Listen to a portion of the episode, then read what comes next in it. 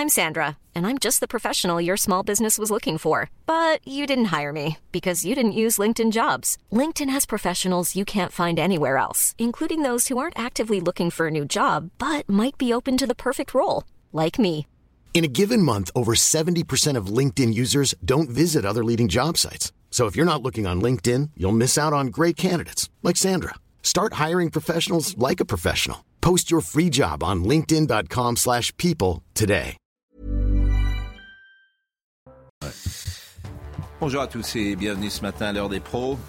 Une étoile juive taguée sur une maison. Nous sommes en 2023. Des étoiles juives taguées sur des maisons à Saint-Ouen ou à Aubervilliers.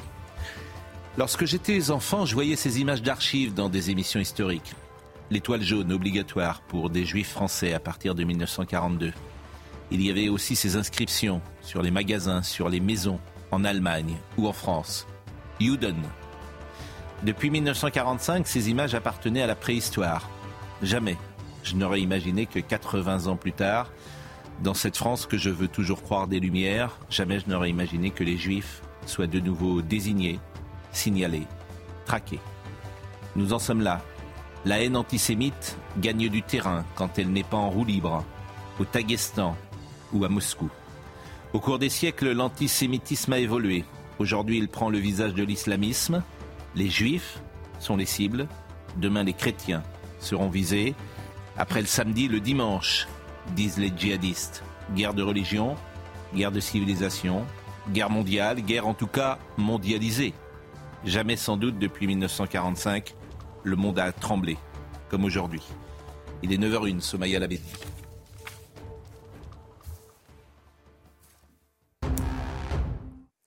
300 cibles terroristes du Hamas détruites ces dernières 24 heures dans une opération terrestre à Gaza. Annonce de l'armée israélienne qui précise que lors de cette opération, un des chefs du massacre du 7 octobre a été éliminé. Des postes de lancement de missiles anti-chars et de roquettes situés sous terre et des complexes militaires situés à l'intérieur de tunnels souterrains du Hamas ont également été détruits. La croissance du PIB a ralenti à 0,1% au troisième trimestre. L'économie française parvient de justesse à se maintenir en territoire positif grâce au rebond de la consommation des ménages selon une première estimation de l'INSEE publiée aujourd'hui. Et de 15, Elisabeth Borne a coupé court au débat hier soir en dégainant un nouveau 49.3 sur le volet dépenses de la sécurité sociale. Ce recours très rapide n'étant rien une surprise, la France insoumise a d'ores et déjà annoncé euh, déposer une nouvelle motion de censure. Charlotte Dornelas, Vincent Herouet, Joseph Massescaron, Georges Fenech, Gauthier Lebret et Arnaud Klarsfeld, que je salue, sont avec nous ce matin. Je voulais qu'on commence cette émission par l'ambassadeur israélien à l'ONU, Gilad Erdan. Il a accroché une étoile jaune sur sa poitrine lors d'une réunion du Conseil de sécurité. Il justifie son geste en expliquant qu'il portera l'étoile jaune avec fierté jusqu'à ce que le Conseil condamne les atrocités du Hamas. Je vous propose de l'écouter. Certains d'entre vous n'ont rien appris ces 80 dernières années. Certains d'entre vous ont oublié pourquoi l'ONU a été créée. Alors je vais vous le rappeler. À partir de ce jour, à chaque fois que vous me regarderez, vous vous rappellerez ce que cela signifie de rester silencieux face au mal. Comme mes grands-parents et les grands-parents de millions de juifs. À partir d'aujourd'hui, mon équipe et moi porterons des étoiles jaunes. Le 29 mai 1942, la huitième ordonnance allemande interdit aux juifs français et étrangers de la zone occupée de paraître en public sans porter une étoile jaune sur le côté gauche de la poitrine et ce dès l'âge de 6 ans. La une du Parisien ce matin, le retour de la haine, antisémitisme, avec ces inscriptions.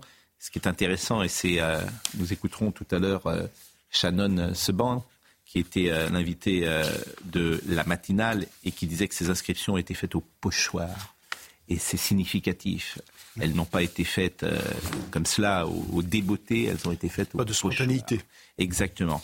Je vous propose de voir le sujet sur euh, l'antisémitisme en France et euh, ces inscriptions sur les maisons, je disais Saint-Ouen et Aubervilliers. Regardez ce sujet. Dans ce quartier de Saint-Ouen, en Seine-Saint-Denis, des étoiles de David, symbole de la religion juive, ont été déposées au pochoir sur les murs d'une maison. Ah, Il y a beaucoup de gens qui étaient euh, très très très très choqués. Je comprends pas l'intérêt de faire des trucs pareils en fait, c'est juste, euh, c'est juste attiser la haine. Via un communiqué officiel, le maire a exprimé son soutien ainsi que son entière solidarité à la famille victime des tags, un acte qu'il qualifie d'odieux et abject sur X. Les services municipaux ont été mobilisés sur le champ pour procéder à leur enlèvement et les autorités policières appelées à engager les mesures qui permettront de faire toute la lumière sur ces actes ignobles et en trouver les auteurs. De son côté, le CRIF dénonce une succession alarmante d'actes antisémites. Il nous donne l'impression d'être monté dans une machine à remonter le temps, de se retrouver dans les années 39, où ben, on déclarait que la chasse aux juifs était ouverte. Et aujourd'hui, eh bien, on, va pouvoir euh, mettre des tags euh, sur des maisons pour euh, signifier que cette maison appartient à un juif. C'est assez malsain comme climat. Des étoiles de David identiques ont été signalées sur un bâtiment à Issy-les-Moulineaux et sur des maisons à Aubervilliers. Des signes, pour la plupart recouverts par les autorités ou par les habitants eux-mêmes. Ces trois dernières semaines, plus de 800 actes antisémites ont été recensés. Et Marine Melançon me dit que dans le 14e à Paris, il y a eu également ces inscriptions. Arnaud Clarcel est avec nous. Quand vous êtes venu ce matin, la première chose que je vous ai demandé, je vous ai demandé comment allaient vos parents et euh, comment ils vivaient cette situation, eux qui ont dépassé aujourd'hui 80 ans et on connaît le combat qu'ils ont mené. Et quelqu'un dit dans ce sujet, euh, on a l'impression de revenir en 1939. C'est la première question que je vous ai posée. La France n'est pas antisémite, euh, mais une partie de la population musulmane l'est, une partie de l'extrême gauche l'est, et encore un noyau dur de l'extrême droite qui l'est quant à mes parents, quant à mon père, oh, il doit osciller entre deux choses. Qui aurait cru en, en 43, vous avez fait référence en 42, en 43, mon père était dans la cachette, la Gestapo frappait à la porte, il était blotti à côté de sa mère et de sa sœur à Nice, euh, où était d'ailleurs aussi Simone Veil, et euh, son père s'est sacrifié pour qu'il ne soit pas arrêté, et il a été envoyé à Auschwitz. Mais qui aurait cru quel rescapé des camps en 1945 aurait cru que 80 euh, ans plus tard, il y aurait un État d'Israël fort, et il y a 80 ans, les Juifs étaient tués partout en Europe à coups de bâton, euh, ou gazés, euh, ou exterminés dans des fosses communes. Aujourd'hui, il y a un État d'Israël fort qui peut se défendre, et les Juifs dans le monde occidental peuvent accéder aux postes qu'ils veulent euh, selon leur mérite. Mais c'est vrai qu'il y a une population une partie de la population musulmane qui est antisémite et quand il y a des, euh, troubles entre Israéliens et Palestiniens, eh bien, euh, une partie de la population musulmane s'identifie aux Palestiniens et peut commettre des actes Alors, dans ce que vous avez dit et qui est intéressant et qui effectivement peut euh, faire avancer, si j'ose dire, d'autres débats, c'est qu'il y a aussi la gauche, l'ultra-gauche, la France insoumise, euh, qui aujourd'hui a des positions si antisémites parfois que Carl Olive disait tout à l'heure, je souhaite, je ne sais pas si on peut l'écouter d'ailleurs tout de suite, euh, je souhaite que Jean-Luc Mélenchon soit fiché S oui, il y a ce que disait Carl, Olive. Oui, il y, a, il y a, Dieudonné a été quand même condamné pour un certain nombre de choses et on a l'impression aujourd'hui qu'il y a une partie de la gauche et de la bien-pensance qui se mm. dieudonise. Absolument. Écoutez Carl Olive parce qu'il était l'invité de Sonia Mabrouk et sur Europe 1 et sur CNews. Jean-Luc Mélenchon est un danger pour la société. C'est un danger pour la société. Un danger. Il devrait être, je vais vous le dire. Pour la société? Il devrait être fiché S. Il est bien plus dangereux, Jean-Luc Mélenchon, qu'un certain nombre de, de fichesses dans notre société. Oui, c'est un danger, parce que attiser la haine, aujourd'hui, les quartiers, c'est comme une cocotte minute. Monsieur Carl Olive, Jean-Luc Mélenchon, responsable politique, qui s'est présenté euh, au président, fiché S, pourquoi Pour quel motif? Devrait, devrait être fiché S. Pour attiser la haine on a, un parti, la France Insoumise, qui ne cesse d'attiser la haine. À juste titre, Sonia Mabrouk. Vous prenez l'exemple des manifestations. Une manifestation interdite, où vous voyez euh, des euh, musiciens de l'orchestre de M. Mélenchon arborant leur écharpe bleu-blanc-rouge, l'écharpe de d'élus de la nation, d'élus de la République. C'est interdit. Mais quelle image on renvoie ensuite par rapport justement à la relation à l'autorité de l'État? Derrière, il ne faut pas se plaindre euh, qu'on ait des sujets contre les policiers, contre les pompiers, contre les enseignants, contre les élus. Tout commence là. C'est une vraie question. Thomas Porte, par exemple, était présent à la manifestation interdite. C'est une vraie question. Est-ce qu'aujourd'hui, il doit avoir judiciarisation du débat, notamment contre les députés de la France insoumise? Ça va être difficile d'ailleurs, il faut une levée euh, parlementaire. Une levée mais c'est 135 euros d'amende de la participation à une manifestation interdite. Ce n'est que ça. C'est plus lourd quand vous l'organisez. Mais quand vous faites seulement une manifestation. Est-ce que vous pensez, et je vous pose la question, Georges Fenech, est-ce que vous pensez que Jean-Luc Mélenchon doit être fiché S est-ce qu'il faut revenir à un ancien système? Ça existait, vous savez, les renseignements généraux qu'avait supprimé ensuite. Je sens que vous n'allez pas répondre à ma Nicolas Sarkozy, on, surveillait les renseignements généraux, je sens que vous les pas répondre à ma question. Et les syndicalistes, ça existait. Je sens qu'avec la, je crois pas la modération qui est la vôtre, aux anciens renseignements généraux. C'est pas, pas ma question. Hmm. Et c'est pas ma question. Elle est importante cette question, Georges. Répondez, si j'ose dire. Est-ce que vous pensez que ce qu'il dit est susceptible de, euh, d'être, de, tomber sous le coup d'une fiche S. C'est très important comme question. Et il faut avoir un courage intellectuel quand on est un peu homme politique, comme vous l'avez été, pour répondre à cette question. Et c'est pourquoi je, vous la pose. dérober. Euh, non, je ne vais pas me dérober. Donc vous dites non. D'abord, la fiche S, c'est quoi? Ah. C'est pas le FSPRT, entendons-nous bien. Le FSPRT, c'est pour la radicalisation. On est bien d'accord. Hein. Après, est-ce qu'il doit être surveillé au titre des personnes C'est pas ma question toujours. Non, je ne crois pas. Franchement, c'est la fiche. Et Carl Olive ne croit pas vraiment non plus. Franchement, c'est une formule qu'il a lancée. Carl Olive, on a compris l'idée. D'accord. Il sème le désordre. Shannon Seban. Shannon Seban. Elle était tout à l'heure euh, l'invitée euh, de la matinale. Euh, c'est une députée Renaissance. non, elle n'est pas députée. Non. Elle n'est pas députée, elle est présidente Renaissance Seine-Saint-Denis. Pardonnez-moi. Elle est présidente Renaissance Seine-Saint-Denis. Tous les députés sont des députés de la NUPES en Seine-Saint-Denis. Vous avez parfaitement raison. Il y a 12 euh, circonscriptions, il y a 12 députés de la NUPES. Et euh, elle est très souvent d'ailleurs chez Elliott Deval le week-end. Shannon, c'est bon. écoutez ce qu'elle dit d'abord sur les inscriptions des étoiles juives. Vous savez, moi, ce que j'ai vu hier, en Seine-Saint-Denis et ce que je vois depuis plusieurs jours et même depuis plusieurs années dans plusieurs villes de France, euh, ce ne sont pas euh, seulement des tags antisémites sauvages. Ce que je vois derrière vous, ce sont des étoiles de David qui ont été réalisées au pochoir. Ça veut dire beaucoup. Ce ne sont pas des tags sauvages qui ont été réalisés à la va-vite. Les lieux de ces euh, étoiles de David, ou en tout cas où ont été apposées ces étoiles de David, ont été consciemment choisis parce que résidaient des juifs dans ces immeubles-là. Et donc, finalement, ça veut dire beaucoup. Je suis profondément choquée, sidérée, terrifiée, bien évidemment, mais particulièrement inquiète parce qu'on est en train de tomber finalement dans un antisémitisme du quotidien qui se banalise. Finalement, être traité de sale juif, c'est devenu normal. Et aujourd'hui, en tant que juive, en tant que française, et j'invite les Françaises et les Français qui nous regardent à faire de même, on a une responsabilité collective à porter pour faire en sorte que nous ne puissions pas revivre les heures les plus sombres de l'histoire.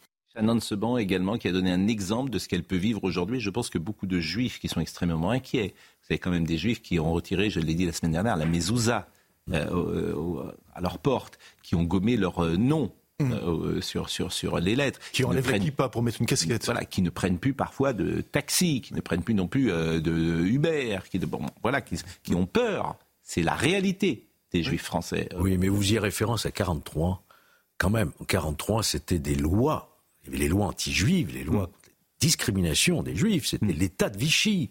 Aujourd'hui, ça n'est pas ça du tout, on ne peut pas le comparer. Aujourd'hui, et ça a été très bien dit Arnaud Klasfeld, c'est une minorité au sein du monde musulman, de l'ultra-gauche. Moi, vous savez, les, minorités, je, commence Ah, mais je m'en méfie aussi, je m'en méfie aussi. Je pense que. Mais ça n'a rien de comparable, heureusement. C'est pas un antisémitisme étatique, c'est un antisémitisme qui vient mm. essentiellement d'une partie de la population musulmane mm. qui essaye d'effrayer les juifs dans le meilleur des cas mm. ou dans le pire des cas qui, parfois, quand il y a ou un mot d'ordre, les tue ou quand il y a des déséquilibrés, euh, aussi euh, les tuent. Mais on peut voir aussi les choses différemment. Il y a 6 millions de musulmans, il y a 600 000 juifs.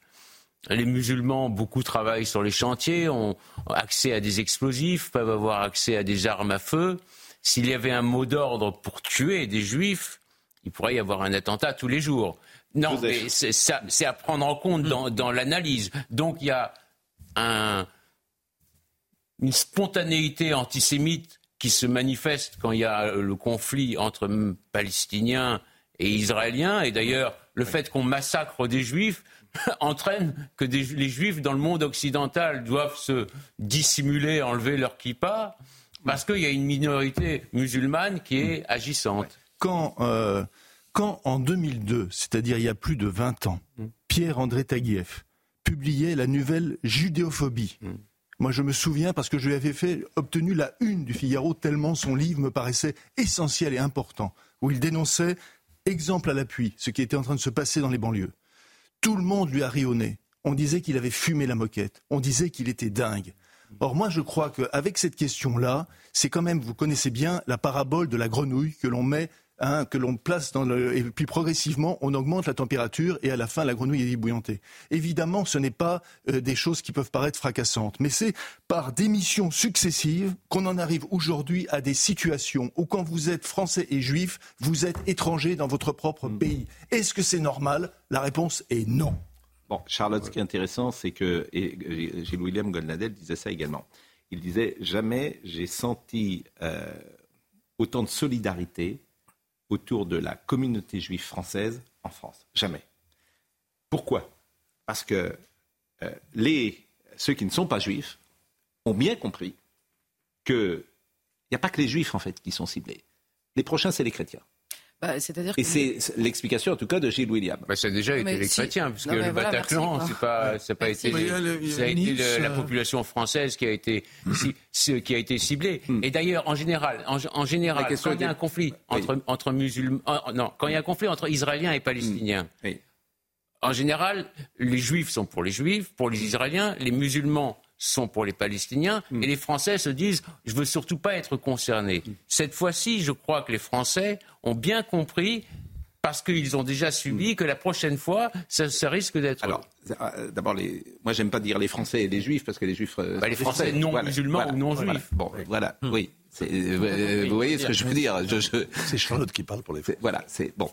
Et, vraiment, euh, c'est ce que disait Gilles William Goldadel. Et j'ai trouvé que c'était très très intéressant. Il disait jamais la communauté juive n'a senti autant de solidarité de toute la France. Et je pense que c'est une réalité. Mais oui, mais parce que là, la question, je vous rejoins absolument, la question, là, c'est pas de se positionner dans le conflit israélo-palestinien. Hmm. La question initiale le 7 octobre, c'est celle du terrorisme.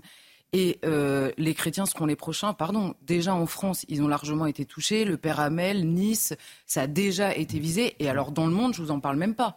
C'est-à-dire que les chrétiens qui meurent sous euh, les, coups des terroristes ou des islamistes, c'est partout. C'est aussi bien euh, en Afrique que dans le Proche-Orient. C'est déjà une réalité. En Asie, évidemment. Donc c'est c'est déjà évidemment. Non, mais ce que je ce que je sens et ce que dit sans doute Golnadel, c'est que nous sommes en danger nous dans notre mode de vie, dans notre art de vivre à la française, dans notre civilisation. C'est-à-dire qu'on le savait Oui, certains le disent depuis 20 ou 25 ans. que c'est, euh, euh, ici, j'ai dit plusieurs fois, notre religion, c'est notre mode de vie. Voilà. Donc c'est la tolérance, c'est vrai. Non, moi, j'ai une autre religion que mon mode de vie, mais. Oui, mais, vous laisse. notre religion, c'est notre. Oui, mais depuis, moi, dans la France dans laquelle je suis né, je peux être catholique, bien sûr, mais dans la France dans laquelle je suis né, notre religion, c'est notre mode de vie. C'est quoi notre mode de vie? C'est la dérision, c'est la liberté, c'est euh, l'intelligence, c'est la culture, c'est les lumières, c'est ça. Alors ça, je vais vous dire. Euh, Et ça, c'est en danger. Oui, alors c'est en danger. Euh, pas exactement pour ce qui s'est passé le 7 octobre, et j'irai même plus loin, pas exactement d'abord à cause du terrorisme. C'est d'abord, il y a d'abord un danger intrinsèque de destruction volontaire de ce que nous sommes depuis très longtemps, un danger intérieur. Hein, le wokisme, c'est pas les migrants qui sont arrivés il y a deux semaines qui nous l'imposent. Et par ailleurs, par le biais d'importation de culture et d'identité qui, elles, sont fières de ce qu'elles sont.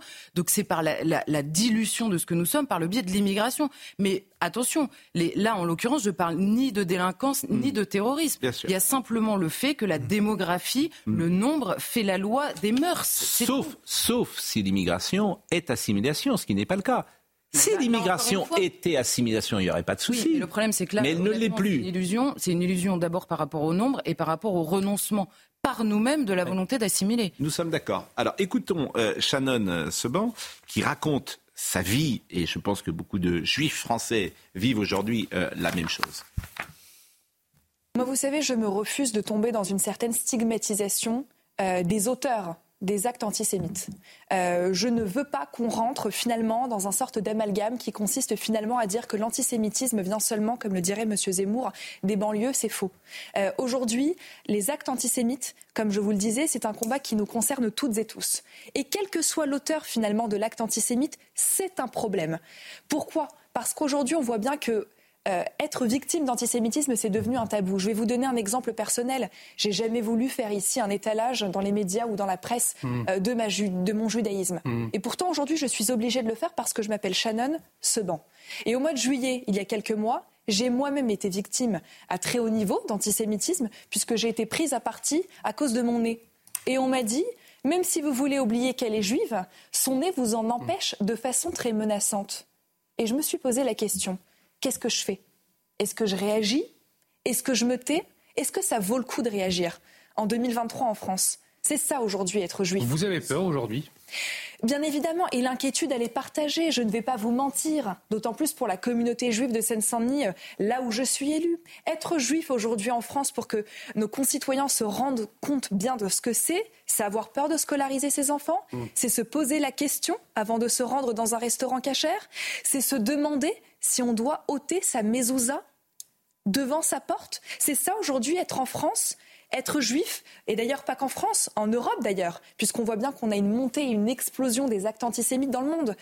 Et pas qu'en France. C'est ça aujourd'hui. Et je veux que les Françaises et les Français qui nous regardent le comprennent. Pas un Français dans le monde ne sera en sécurité tant qu'un juif pourra craindre pour sa vie. C'est une phrase de Sartre qui veut dire beaucoup et qui a d'autant plus de résonance aujourd'hui. Je cite souvent Nathalie Criconrian du Ronsois qui euh, regarde régulièrement nos émissions et qui parfois fait, peur, euh, fait, preuve, euh, fait part de ses commentaires. Et elle me dit, euh, Vincent Hervouet, qu'il y a une comparaison à faire avec le XXe siècle. Ce qui se passe en France ressemble à ce qui s'est passé en Allemagne dans les années 30, le début de la montée de l'antisémitisme nazi. Les islamistes sont les nouveaux nazis car l'islamisme est un totalitarisme. Et un socialisme aussi, peut-être. Euh, moi, ce qui me dérange beaucoup. Dans, Non mais dans ce- c'est intéressant parce que Oui, personne oui, ne croit mais jamais au pire en fait. Personne ne croit jamais au pire. C'est les somnambules. Henri Guénaud, il a écrit un bouquin. Personne en fait ne croit au pire. Donc est-ce que le pire est possible Oui, et les Cassandres, les Cassandres sont toujours euh, impopulaires. Voilà, Et- tout le monde est dans et un esprit jamais munichois, hein. toujours et tout le temps dans Mais vous savez, l'histoire. le pire a de l'imagination, hein, et, et donc ce ne sera pas la répétition de l'histoire. Imaginez que le nazisme de demain, ce sont des types avec des chemises brunes, euh, en train de défiler à la torche hein, et en levant le bras, c'est évidemment une stupidité absolue. Euh, le pire aura de l'imagination. Il y a un nazisme, je veux dire, il y a un fascisme qui, est bio- qui peut être bio- biologique, qui peut être technologique. On en voit d'ailleurs des Non, manifestations à travers le monde hein, euh, de cet ordre. Mais bon, Ce qu'elle dit sur est intéressant sur je le que je totalitarisme. trouve très dé- dérangeante dans, dans ce qu'on vient de voir. C'est un détail peut-être pour vous, mais il y a l'antisémitisme qui se manifeste par un crachat, par une insulte, par une menace, par des mots, même par des gestes. Mais là, il y a un pochoir. C'est-à-dire qu'il y a une, préparation, organisation. une préparation. C'est-à-dire qu'il y a quelque chose qui est préparé à l'avance et qui est diffusé par des gens qui sont déterminés. Et ça, je ne sais pas ce que fait la police, mais moi, le pochoir, ça m'interpelle. On va marquer une pause évidemment. Oui. Si- Sinon, euh, ju- ju- juste une chose, pardon, euh, sur ce qu'elle vient de dire, puisqu'elle parle de, de, de, de Saint-Denis, de la Seine-Saint-Denis. Euh, J'ai vu hier un, ancien sous-préfet de Seine-Saint-Denis qui me disait lorsque des personnes, des Français juifs, sont cambriolés en Seine-Saint-Denis, nous savons tout de suite s'il s'agit de Roms, pardonnez-moi, ou s'il s'agit de personnes issues de l'immigration. Je lui ai demandé pourquoi. Il me dit c'est très simple. S'il s'agit de Roms, il y a uniquement un vol. S'il s'agit de personnes issues de l'immigration, on constate à chaque fois qu'en plus, les appartements sont dévastés. Et ça, sans dit long. On va marquer une pause. On pourra parler également euh, du sondage présidentiel. Laurent Wauquiez n'est pas. euh, je sais que vous, c'est quelqu'un que, auquel vous avez beau- longtemps cru à un moment. Et, euh, 5%. Cher Pascal. euh, Et, je- et il est un peu en retrait euh, dans ce sondage. Fabien Roussel est La, devant. ca- la campagne, les déclarations de candidature ne sont pas encore d'actualité. Mais Vous voulez parler quatre ans en avant J'ai vu que Marine Le Pen s'envolait. sa région, Auvergne-Rhône-Alpes. Il la dirige bien d'ailleurs, il faut reconnaître. Euh, il a été réélu. Ah, mais qu'il soit un excellent président de. Il a des ambitions, bah, c'est à son honneur, mais lais- laissons le temps au temps, comme on dit. Et vous-même, euh, toujours de- avec lui. si Moi, ce que je constate, c'est qu'il y a un énorme décalage entre ce que représente effectivement l'ancien parti, les LR, sur le plan local, tiennent les mairies, les départements, les régions, pratiquement. Moins le Sénat. Et au niveau national, il manque une figure. Et vous savez il manque une incarnation. Eh ben voilà, il n'y a pas d'incarnation. Mais laissez ça le existe l'incarnation. ça se construit, Mais une- man- manifestement, Marine Le Pen prend un peu de- d'avance. Ah oui, ça, on constate. Et vous, il est possible que vous preniez un peu de retard. Ah oui, mais Dans le même temps. Je fais plus de politique, vous savez bien. Ah, un peu quand même. On fait tous de la politique d'ailleurs. Évidemment, les Il y a- il y a un journalistes, parti les en- écrivains, il y a- Il y a un parti en France, il y a un parti en France qui est mort en Ouais. ayant beaucoup La d'élus locaux, c'était le Parti radical. Mais il existe toujours encore. Oui, on n'est à à l'état résiduel. Mais comme vous le savez, comme vous le savez, c'est la fin des radicaux. On va marquer une pause. Waouh La forme.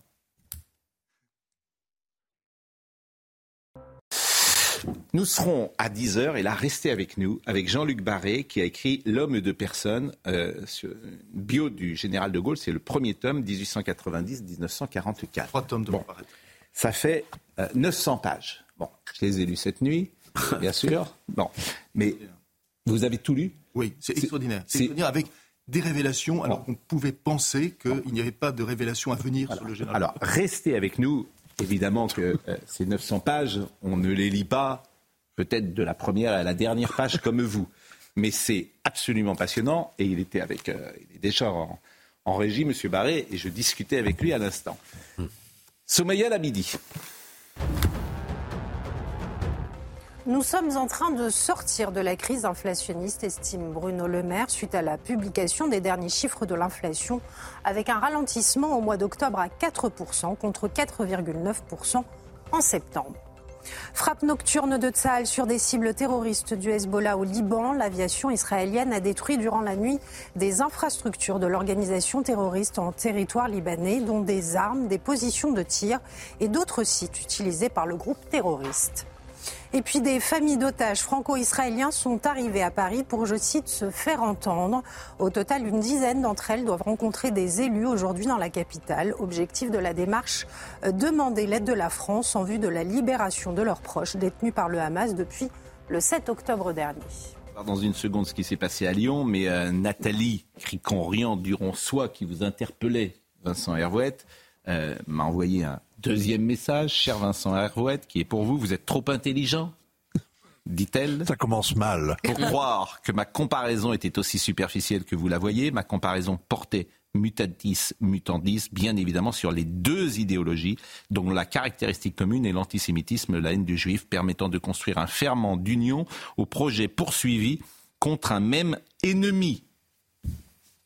Oui, mais ça est très juste. Mais ce que je lui ai simplement répondu, c'est que le mal a, a- a mille visages hein, et que euh, effectivement, il faut être très vigilant. Il faut être, mais bien sûr, mais D'un autre côté, on ne peut pas dénoncer en permanence euh, le, féo- le- le- le fascisme qui vient, les populistes qui arrivent, etc., etc. Et bizarrement, on n'a jamais vu le totalitarisme qui était là, comme par hasard.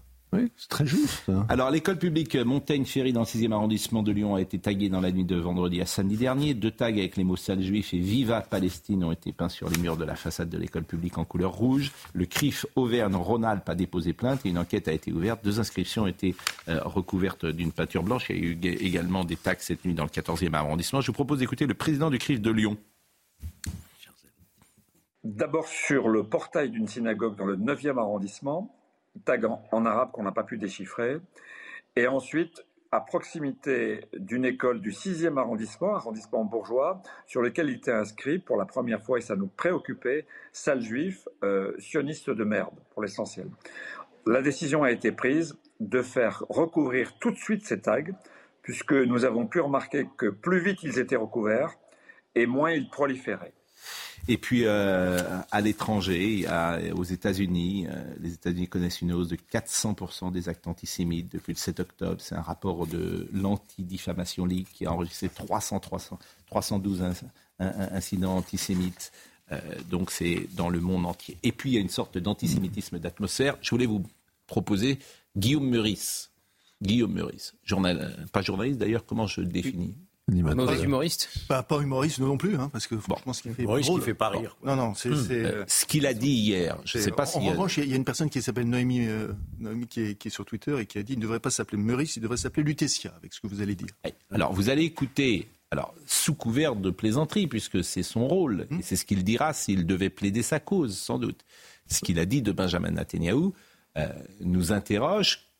Je rappelle que France Inter est une radio de service public. Est-ce qu'il doit être sanctionné ou pas? Je vais vous poser la question. Vous voyez ce qu'il a dit de Benjamin Netanyahou. Et il y a une plainte qui a été déposée par Gilles William Goldnadel qu'on écoutera tout de suite après. Alors Halloween, Halloween approche et tout le monde commence à chercher un déguisement pour faire peur. Alors en ce moment, il y a le déguisement Netanyahou qui marche pas mal pour faire peur. Vous voyez qui c'est? Une sorte de nazi mais sans prépuce. Voilà. Voilà, ben, Netanyahou est un nazi sans prépuce, dit-il. Écoutez Gilles William Goldnadel et je vous donne la parole tout de suite après.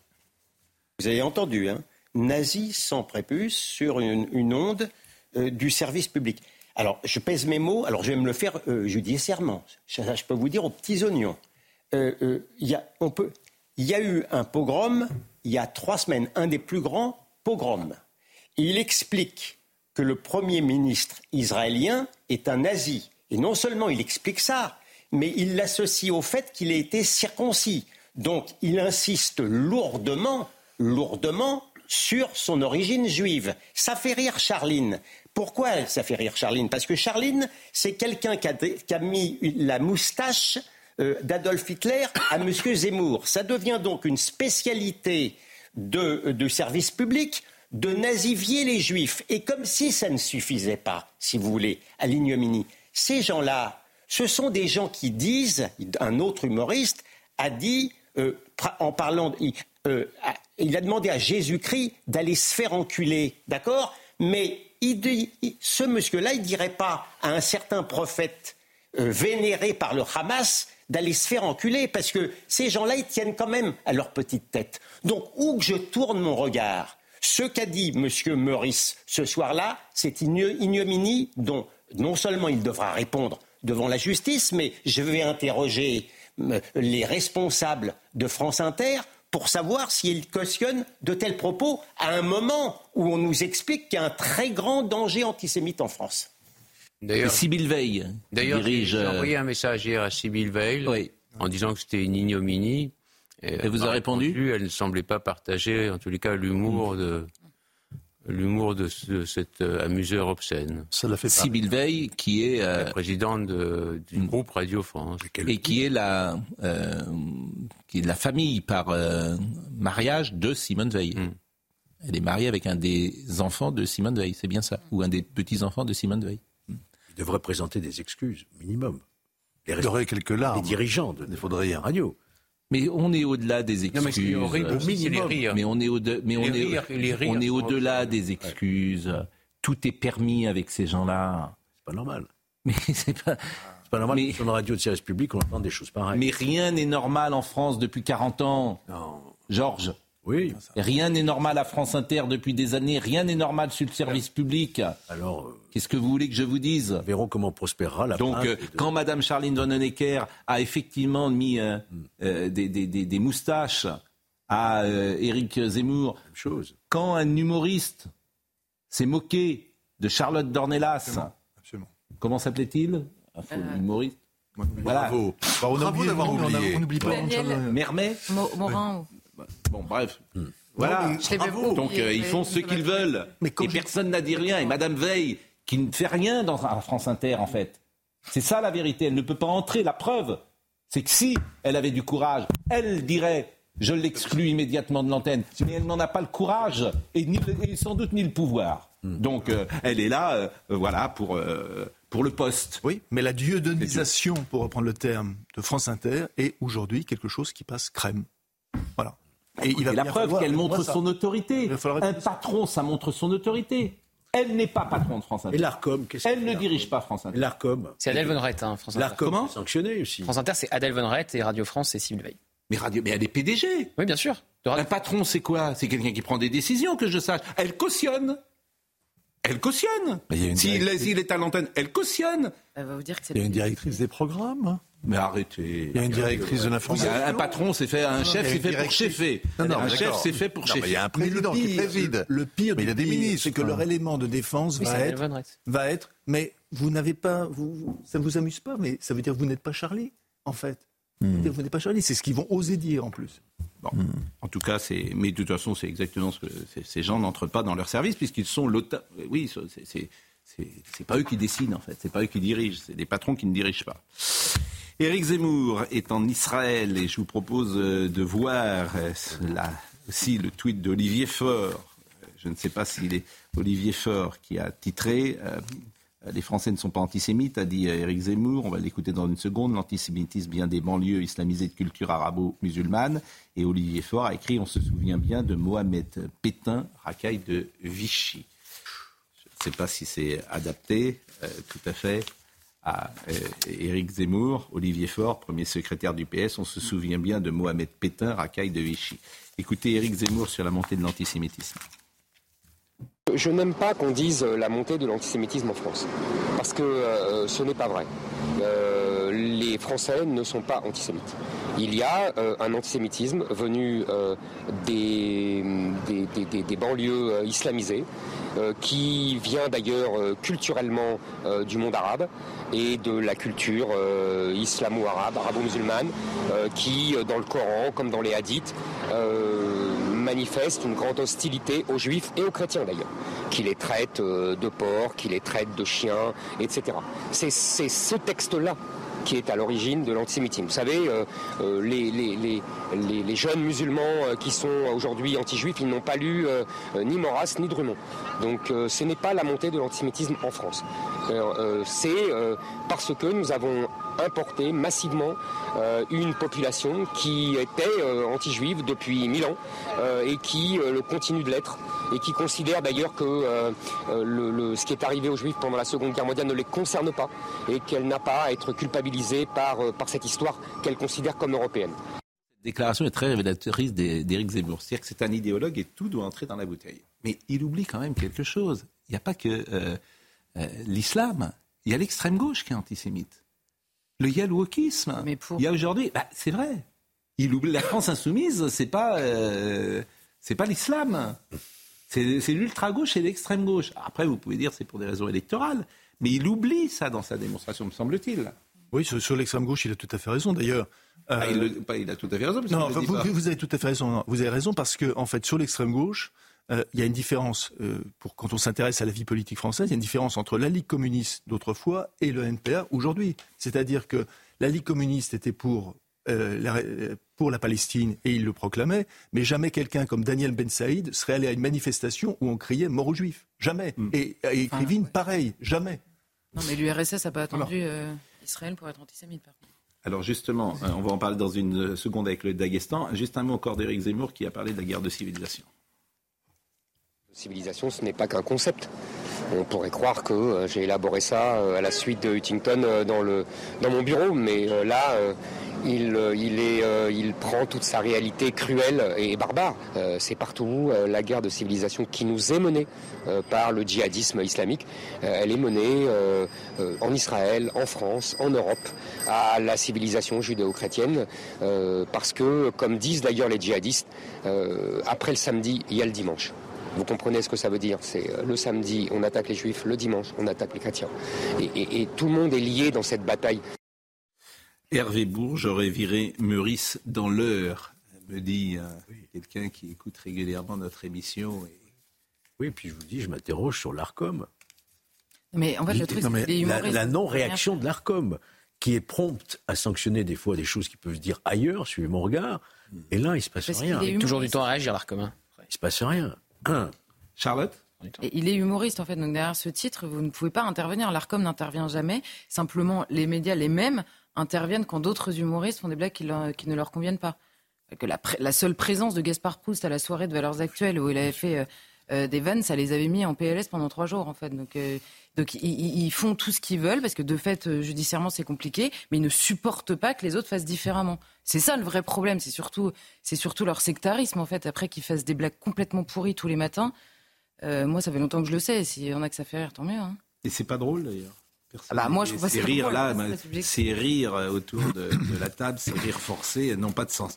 Le Daghestan, que les ah. Français évidemment ne connaissent pas. Ah. on a l'impression parfois qu'on débarque dans connaissance du monde. Non, mais c'est vrai. Petite république du Caucase. Non, mais ils ont, euh, certains ont dû entendre même le nom pour la première fois du Daghestan. Regardez cette séquence de qui, qui, est folle. C'est la Fédération de Russie. Voilà, moi, j'ai dit parmi toutes les images que j'ai vues, je trouve que c'est l'image la plus folle du moment. Ah. C'est-à-dire que euh, euh, des gens ont appris qu'un avion israélien se posait sur leur aéroport et des hommes, parce que c'est toujours que des hommes, hein, il n'y a jamais une femme, hein, Un peu, oui, dans la manif. Non, vous allez voir, c'est la, la séquence, c'est que des hommes. on, a- on en a parlé longuement hier, rappelez-vous.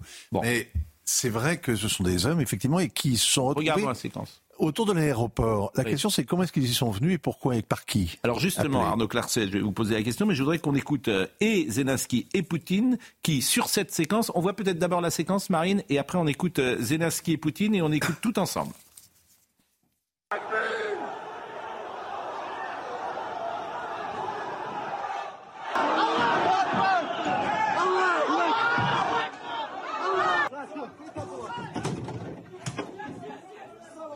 Куда идти нам? Куда идти?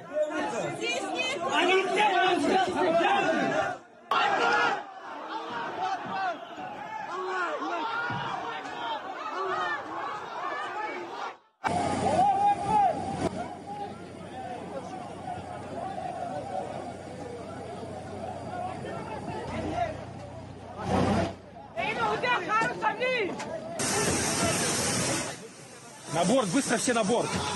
На борт, быстро все на борт!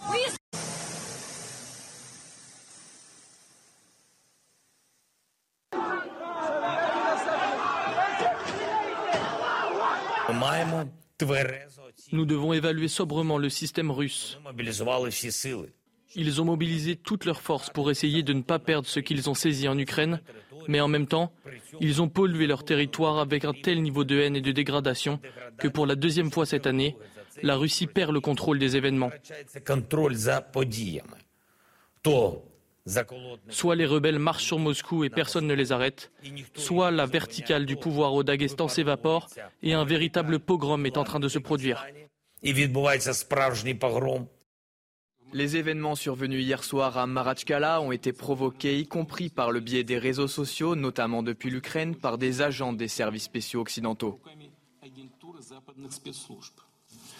Je voudrais attirer l'attention des chefs de toutes les régions, des chefs des forces de l'ordre et des services spéciaux sur la nécessité de prendre des mesures fermes, rapides et claires pour protéger l'ordre constitutionnel de la Russie, les droits et les libertés de nos citoyens, l'harmonie interethnique et interconfessionnelle. Arnaud Clarset, c'était un avion russe hein, qui venait, euh, qui arrivait sur euh, le tarmac du Daghestan. Un décryptage avec euh, Zelensky et, et manifestement euh, Poutine qui ont deux analyses différentes.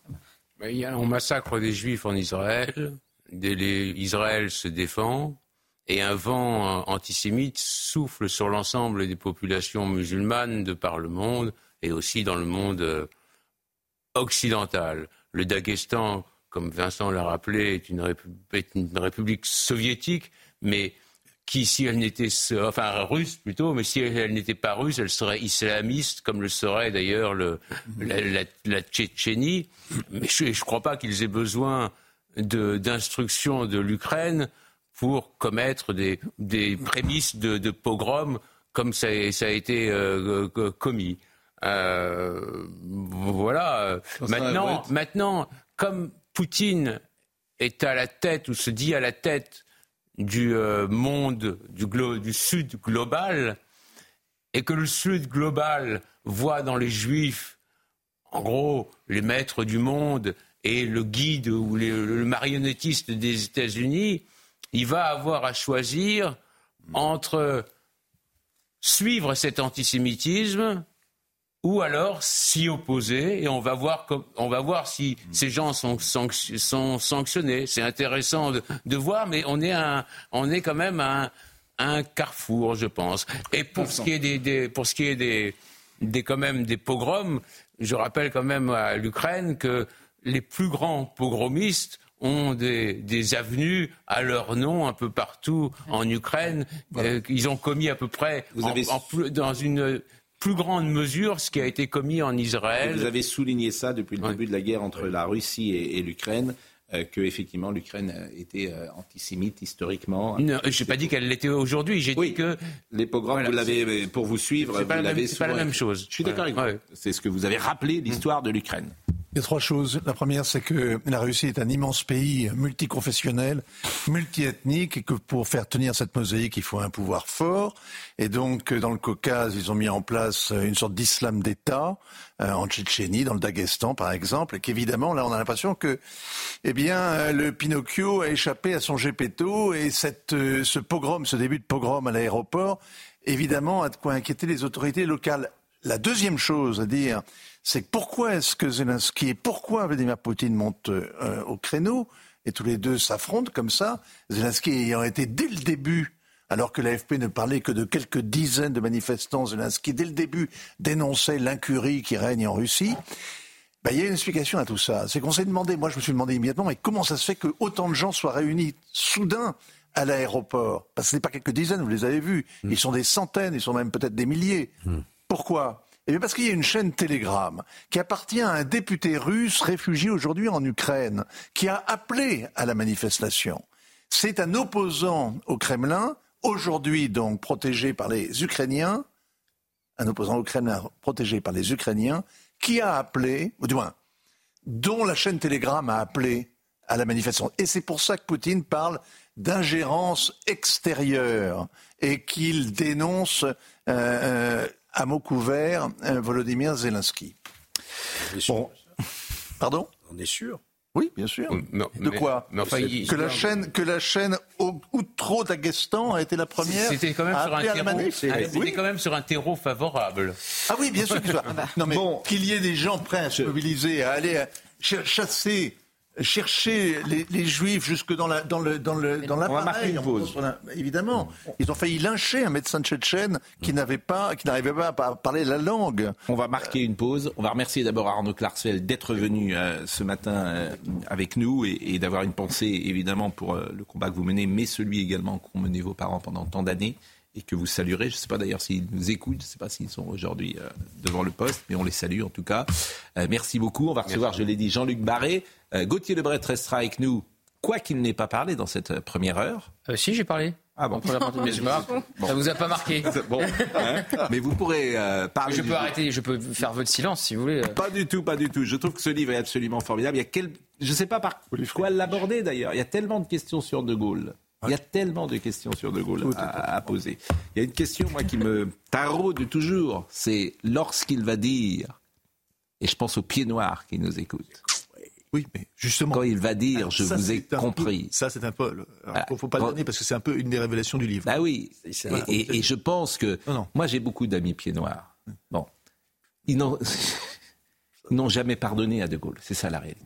Ils n'en ont jamais pardonné. Je pense à Christian Vella qui nous écoute euh, et qui est parti en 62. C'était la valise ou le cercueil. Ils n'ont jamais pardonné. Parce qu'ils ont euh, eu le sentiment que. euh, ils avaient euh, aidé le retour de De Gaulle et qu'ils ont été trahis par De Gaulle ensuite. Bon. Donc ça, ça sera une question qu'on posera forcément à Jean-Luc Barré. Et il y a une réponse. Exactement. Et, et ce qui me permet de, de saluer toute cette communauté pieds noirs qui nous écoute. Et c'est toujours intéressant, souvent je l'ai dit, euh, les pieds noirs disent, euh, quand on va mourir, nos enfants, ils ne nous comprennent même pas. Parce que nos enfants sont nés en France. Ils sont nés sur le sol de France. Donc c'est quelque chose qui va mourir avec eux. Et là, on arrive au bout du bout. Je pense pas. Arrive au bout. Je pense pas. Tout ce Comment qui est- Non, je Est-ce que mes enfants me comprennent C'est ce que vous dites filles vous comprennent. Non, ça m'étonnerait. Bon, vous il n'est que dans l'ironie. Pourquoi Parce que vous seriez bien le premier. Et, et avant. bon, allez, pas. la Tout ce pause, est- la ce pause et on revient tout de suite. Tout ce qui a été pensé une fois éternellement demeure. Oui, c'est, c'est- écoutez, c'est possible, mais bon. En tout cas, la pause et on parle de général. À tout de suite.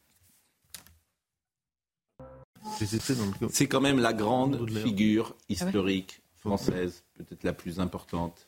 Il y a match avec euh, Napoléon, bien sûr, Louis XIV. Bonjour Jean-Luc Barré. Bonjour. Euh, quand j'ai lu, et tout le monde doit vous poser cette question, forcément, quand j'ai vu cette biographie, c'est la première depuis 20 ans d'ailleurs. Bon, mais quoi de neuf? Quoi de neuf euh, chez De Gaulle? Oui, c'est la question que j'entends toujours. Voilà.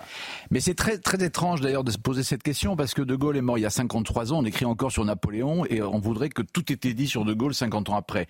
Il y a beaucoup d'archives qui n'étaient pas ouvertes. La preuve, c'est que j'ai pu exploiter des, des- des archives nouvelles, celles d'ailleurs du général De Gaulle, pas seulement. Et effectivement, sur quantité de sujets, euh, euh, il y a encore des ou des mystères ou des ou des ou des aspects à développer, à analyser, etc. C'est ce que j'ai fait dans ce livre. Euh, et puis il n'y a pas tant de biographies que ça. En effet, il n'y en a que quatre, donc ça veut dire que le sujet est loin d'être épuisé sur des aspects politiques, diplomatiques, privés, etc. Enfin, tout ce que tout ce que j'aborde. Bon, il y aura trois tomes, c'est bien ça? Absolument. Donc ça, c'est le premier, 800 pages? Voilà. Le premier peut-être un peu moins pour ne pas vous épuiser, puis le Mais troisième pour être, sera assez, euh, assez costaud aussi, oui. C'est un travail titanesque. Oui, mais à la hauteur du personnage. Certes. Voilà. Mais euh, vous avez mis combien de temps pour écrire? Alors j'ai mis dix ans à, non pas l'écrire, mais dix ans à accumuler la, les, les archives, enfin travailler sur les archives et trois ans d'écriture pour le premier. Bon. Mais j'avais déjà travaillé sur lui à travers la, la Pléiade, à travers, et un premier livre d'ailleurs que j'avais écrit. Il est 10 heures de sommeil à la midi.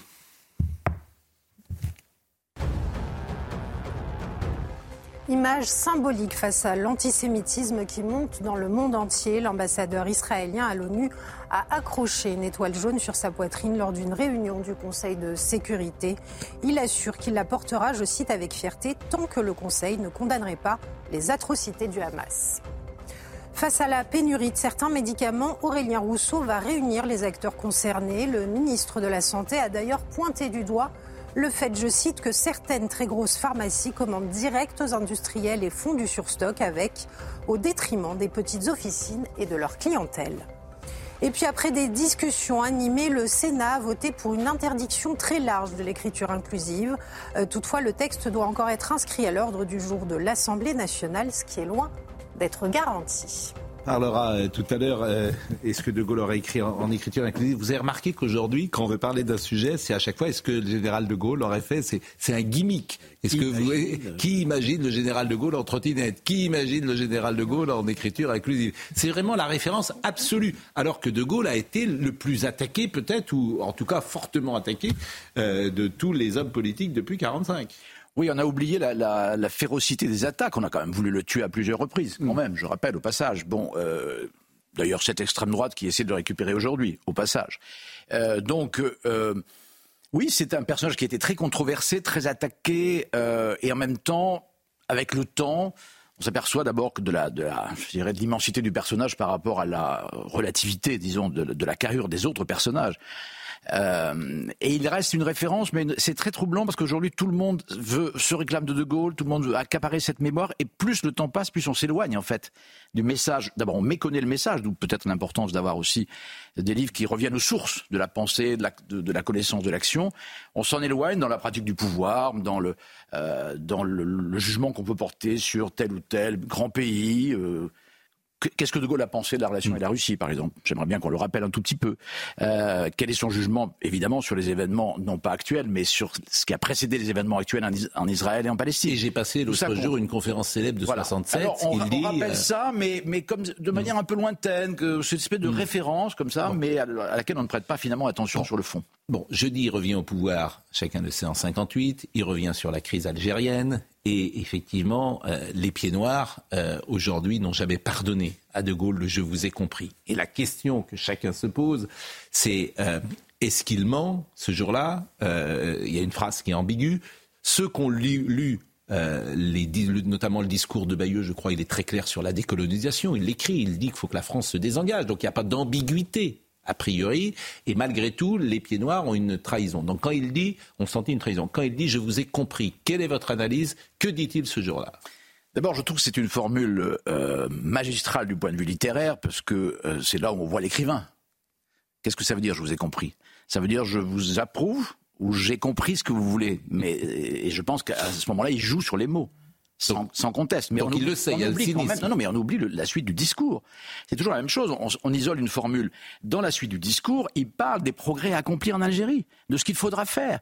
Et ça, les pieds noirs l'ont pas entendu, puisque de toute façon, alors vous dites que tous les pieds noirs sont anti-gaullistes, c'est pas vrai. Moi, je connais un certain nombre de pieds noirs qui ont compris ce qui s'était passé, malgré tout. Mais ça a été une tragédie. Non, mais ça a été une tragédie. On connaît non, pas, les mêmes. Pas les mêmes on connaît pas les mêmes. On n'a pas, euh, on connaît pas les mêmes. Très lié hein. à Jules Roy, par exemple. Hmm. Euh, et, et, Jules Roy, qui était un de mes amis, euh, a souffert évidemment de ce qui s'est passé. Hmm. Ceux mais qui sont rentrés en 62 n'était pas, n'était pas dans. Et lui, il était dans une logique de dire il fallait que ça évolue.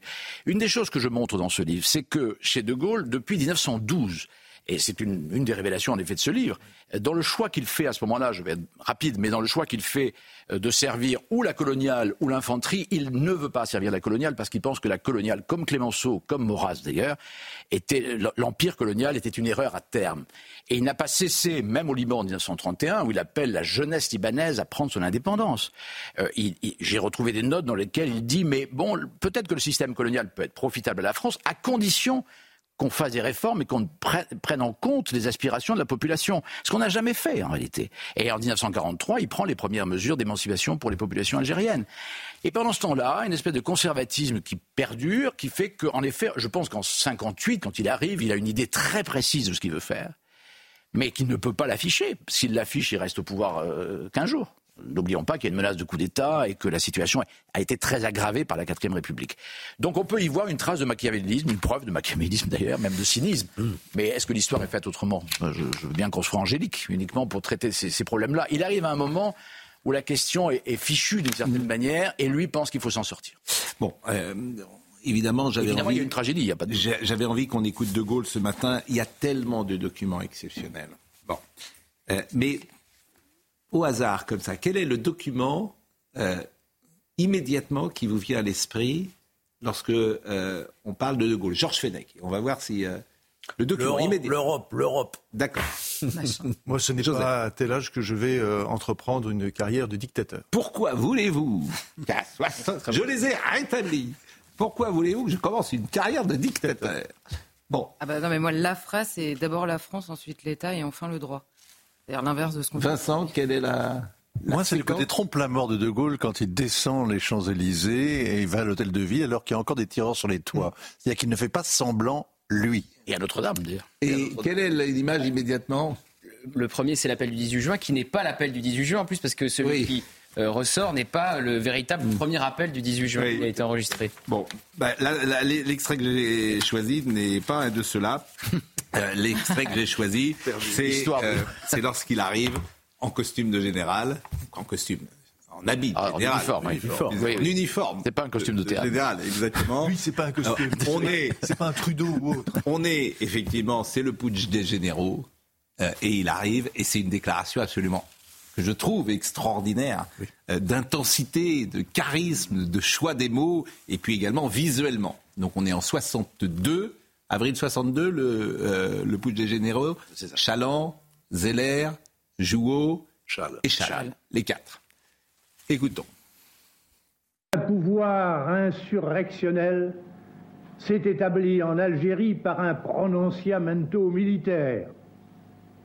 Les coupables de l'usurpation ont exploité la passion des cadres de certaines unités spéciales l'adhésion enflammée d'une partie de la population de souche européenne, égarée de craintes et de mythes, l'impuissance des responsables submergés par la conjuration militaire.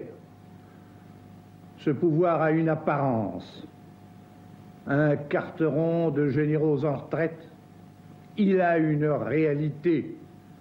Un groupe d'officiers partisans, ambitieux et fanatiques. Ce groupe et ce carteron possèdent un savoir-faire limité et expéditif, mais ils ne voient et ne connaissent la nation et le monde que déformés. Bon, il n'y a pas de prompteur.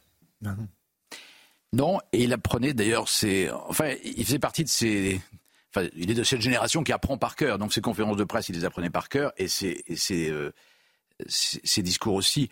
Mais il y a lui, chez lui un sens du verbe absolument extraordinaire. Le carteron de génération retraite, c'est une trouvaille euh, extraordinaire. Il sait, au fond, les mots chez lui, c'est une espèce de rafale, quoi. en quelques mots, il est capable de, euh, non pas d'exécuter, mais en tout cas de faire en sorte que le problème se règle. Est-ce que là, vous pensez que s'il n'intervient pas comme ça, euh, les choses peuvent être différentes ensuite? Est-ce qu'il est décisif dans cette intervention? Oui, euh, bien sûr, il y a un risque. Oh, c'est très théâtralisé, je veux dire, en même temps. mais, mais oui, c'était en partie réglé aussi. Mais il y avait nécessité d'en finir. Et le fait qu'il y ait une menace de coup d'État, je rappelle qu'en 58, on était quand même sous la menace, de, sous la pression de l'armée. Donc de toute façon, la question se posait. Chez De Gaulle, il y a aussi le, vieux désir d'en finir avec un certain nombre de chefs militaires, Salan et autres. Enfin, il y a, un vieux règlement de compte aussi qui date de, de 40, euh, bien souvent. Donc il y a une distance. De toute façon, c'est extraordinaire qu'il soit avec son uniforme de, de, général, mais en même temps, il s'est tellement éloigné de l'armée depuis, depuis tant d'années, au fond, que c'est le dernier épisode de reprise en main vraiment de l'État. Euh, il y a chez De Gaulle cette obsession de l'État euh, qui, qui, joue dès 1944, où il mate les groupements, les groupements résistants en province. Il fait le tour de la province, il va à Toulouse, il va à Bordeaux, pour reprendre en main les résistants de manière à ce que l'État s'impose. Évidemment, là, l'État est menacé directement. Quand on dit que ça va mal aujourd'hui en France, c'est vrai que c'est Jean d'Ormesson qui disait ça, vous n'avez pas connu euh, Jean 40. Et, qui est le, le plus... Le, 45 Oui, mais... Parce que De Gaulle sauve de la guerre civile quand même. Oui, absolument son principal legs, c'est peut-être ça. Là, il remet sa vareuse pour prendre les pleins pouvoirs. Oui, oui, bien sûr. Bien sûr. Et évidemment, euh, De Gaulle-Pétain, euh, les relations nous passionnent depuis toujours. Le 14 juin au soir, écrivez-vous, aucun avion n'était N'étant disponible, le général de Gaulle gagne Brest par la route en compagnie de son aide de camp. Les deux hommes roulent toute la nuit sans échanger un mot. C'est au naufrage du maréchal Pétain, avouera-t-il dans ses mémoires, que le général ne cesse de penser durant le trajet. Les deux hommes se sont croisés dans Bordeaux, à l'hôtel Splendide, quelques heures plus tôt. Ils se sont salués en silence, voués à ne jamais se revoir. Que de mélancolie et d'accablement alors chez ce voyageur nocturne, si l'on se réfère à ce qu'il écrira plus tard, le bilan que de Gaulle dresse en lui-même de la destinée de Philippe Pétain, celui d'une carrière glorieuse mais insatisfaite, rongée par la solitude et la rancœur au point d'attendre jusqu'au bout l'occasion de s'épanouir sans limite. Mais il ne peut s'empêcher de penser que cet homme d'exception, dérouté par le grand âge, en d'autres temps n'aurait pas consenti à revêtir la pourpre de l'abandon national. C'est somptueusement écrit. Je me permets de le dire. C'est somptueusement. Et les 800 pages euh, sont sont écrites comme cela. Donc il y a aussi un plaisir de lecture, et c'est important de le dire. Mais c'est pour vous faire supporter le 800 pages. Oui, mais cette séquence et ce rapport, il se voit euh, à Bordeaux, et cet homme va partir tout seul dans une aventure folle. Hmm. Je vais partir, il n'y a, personne. Il y a personne. C'est pour ça que moi je pense que dans le, dans le gaullisme, j'entends beaucoup parler de, de, ce qui se passe évidemment comme vous, et le déclin, etc. Il y a, si on veut comprendre le gaullisme et De Gaulle, il y a le refus de la fatalité. C'est important pour aujourd'hui de dire ça, le refus du déclin de la fatalité. Parce qu'au fond, tout est fichu. Je veux dire, le 18 juin, il n'y a plus rien, il n'y a plus d'armée, enfin, il y a quand même, il y a l'Empire. Mais il n'y a, a plus rien, il n'y a plus d'État, il n'y a plus de... Bon. Et il croit à quelque chose, mais il est préparé à ça depuis très longtemps. Et c'est au fond grâce au maréchal Pétain qu'il est préparé à cela. Puisqu'il a vu, euh, dès 1900, les années 20, euh, les erreurs commises par l'état-major, les erreurs de jugement commises par Pétain, le déclin de Pétain, dont il, a dit dès 1925 euh, qu'il était mort, il était mort puisqu'il avait trahi l'IOT, mais surtout il a toujours parlé de son gâtisme. Il y a un moment où il a un peu prospéré sur cette idée que le grand âge avait évidemment gagné Pétain, mais surtout il l'a vu se tromper. Mais en même temps, on se tromperait en pensant que, enfin, il y a une espèce de rapport de, de, connivence, pas de connivence, mais d'affection du côté de Pétain et tout de même d'admiration chez De Gaulle à l'égard de, ce qu'a été Pétain. Mais ce qu'on doit dire, ce que j'essaie de montrer dans ce livre, c'est au fond un rapport entre deux anticonformistes Pétain est une espèce d'anticonformiste. Dans les années euh, d'avant-guerre, il, il, a une partie de l'armée contre lui. Il ne sera général que grâce à la Grande Guerre, tard. Euh, donc il s'est construit aussi dans cette idée de, défiance par rapport à ses propres supérieurs, et De Gaulle aussi. Donc c'est une espèce de disciple mmh. contrarié, au fond. C'est un disciple contrarié, et puis ça a été aussi, il y a le fameux épisode, on n'a pas le temps d'en parler, mais de, du livre que Pétain lui avait commandé, que De Gaulle a écrit, mmh. ensuite il s'est approprié. Donc il prend son ascendant très vite, mais au nom, finalement, d'une vision très différente de ce, qu'est la de ce que doit être la stratégie et de ce que doit être la France. On est en 40, on passe en 70 au moment de la mort. Pourquoi euh, Pompidou euh, ne verra-t-il jamais euh, le corps du, général et, pourquoi sa veuve, Yvonne de Gaulle, refusera que Pompidou voit le, général mort? Parce que c'est d'abord c'est un acte volontaire, il n'y a pas de doute, puisque Michel Debré l'a vu, mais pas euh, Georges Pompidou, il y a eu une accumulation de griefs de la part du général et de son épouse depuis 1965 en réalité. Puisqu'en 1965, De Gaulle a posé la question à un certain nombre de ministres, savoir s'il devait se représenter. Il a senti chez Pompidou une sorte d'hésitation qu'il a vite interprétée. Et puis, après, il y a eu l'épisode de 68, il y a eu l'épisode évidemment de, de, la candidature de, Pompidou, euh, qui a précipité sans doute contribué à l'échec du général en 1969, puisque à ce moment-là, on a trouvé la droite. De Gaulle a dit une chose importante au moment de sa défaite. Il a dit au fond, c'est la bourgeoisie qui a gagné. Et l'antise de De Gaulle, c'était les possédants, c'était les bourgeois depuis, non pas en tant que du point de vue matériel, mais dans l'idée politique de la France, etc. Donc, euh, au fond, Pompidou s'identifie aux bourgeois. Et, et, il y a eu chez Yvonne de Gaulle, qui aimait passionnément son mari, euh, elle, a senti cette blessure-là, et donc, effectivement, ils n'ont pas permis de voir le corps du général. C'est un acte extrêmement fort, évidemment, et très violent même. Bien sûr. Et, et pourquoi, selon vous, euh, déclenche-t-il ce référendum en 69 C'est un. Il veut partir. S'il n'y a pas ce référendum, qu'est-ce qui se passe? Il va jusqu'en 72 alors, il a, vous savez, la fameuse phrase, on lui demande, euh, mon général, euh, est-ce que euh, vous resterez au-delà, etc. Et quelle sera la suite? Et il dit, mais jusqu'en 1972, et peut-être au-delà encore. Enfin, ce qui hmm. fait rire tout le monde. Bon, non, il y, a, il y, a, eu chez De Gaulle en permanence, c'est une relation d'amour qu'il a avec la France. Et au fond, il n'y a que des preuves d'amour. Donc le référendum, c'est chaque fois la légitimité qui est remise en cause. Est-ce que vous me suivez? Est-ce que vous allez Oui, enfin, il y a quand même une part de calcul politique quand même. Vous le dites en 58, il y a toujours. Euh... En 70, 69, il n'y a plus de calcul politique. Il y a l'idée de est-ce que c'est une sortie en effet euh, Est-ce qu'une fois de plus vous me suivez? Il a été assez visionnaire dans l'idée de la régionalisation, de, de la réforme du Sénat, Bien etc. Sûr. Donc c'est pas des réformes. D'ailleurs, elles ont été ensuite plus ou moins accomplies. Mm. Enfin, pas, pas sur le Sénat mais euh, donc il y a, y, a, y a, puis il sort essoré d'une certaine manière de 68. Et il y a l'ombre de Pompidou, en effet. Il y a, y, a, y a nécessité de retrouver une sorte de légitimité. Hmm. Alors après, c'est admirable comme, comme fin, euh, évidemment, puisque c'est très, assez grandiose. Mon sentiment, c'est que le chagrin a dominé et qu'il est sans doute mort de chagrin. Et qu'il y a quelque chose de terrible dans cette fin d'un homme qui part en Irlande, qui est vous vous rappelez la fameuse, avec fameuse euh, oui, avec Floyd, la fameuse photo de la fameuse image des, sur, sur les plages d'Irlande. Bien sûr. Il y a, y, a, y a, toujours eu chez De Gaulle, c'est hmm. quelque chose de très présent dans le livre d'ailleurs, une forme de mélancolie qui ne l'a jamais quitté. Le chagrin est un mot qui revient souvent. Souvent. Hmm. souvent. Avec euh, des voyages qui sont... avec des, des, voyages qui sont étonnants, puisqu'il, je crois qu'il va voir Franco. Oui. Alors, ça, ça, moi, j'expliquerai ça sur le voyage à Franco dans le troisième volume, mais je pense qu'on ne peut pas comprendre le voyage euh, en Espagne si on ne sait pas que De Gaulle, de même qu'il est allé voir Staline, et de même qu'il est allé voir enfin, tous les grands de ce monde. Non, mais c'est dans d'autres contextes. Non, non, mais. C'est pas même. Est-ce qu'il dit pas, Est-ce qu'il dit vraiment C'est un grand d'histoire. Franco, bah, attendez, moi, je suis pas franquiste, et je suis pas stalinien. Non, mais, je pense que De Gaulle était plus franquiste que stalinien, si je puis me permettre, à l'époque. Ah, je crois pas que De Gaulle était franquiste. Je vois pas il était plus l'un que l'autre. Non. Non, c'est pas. Non, non. Attendez, vous êtes en train de, poser les problèmes en termes idéologiques.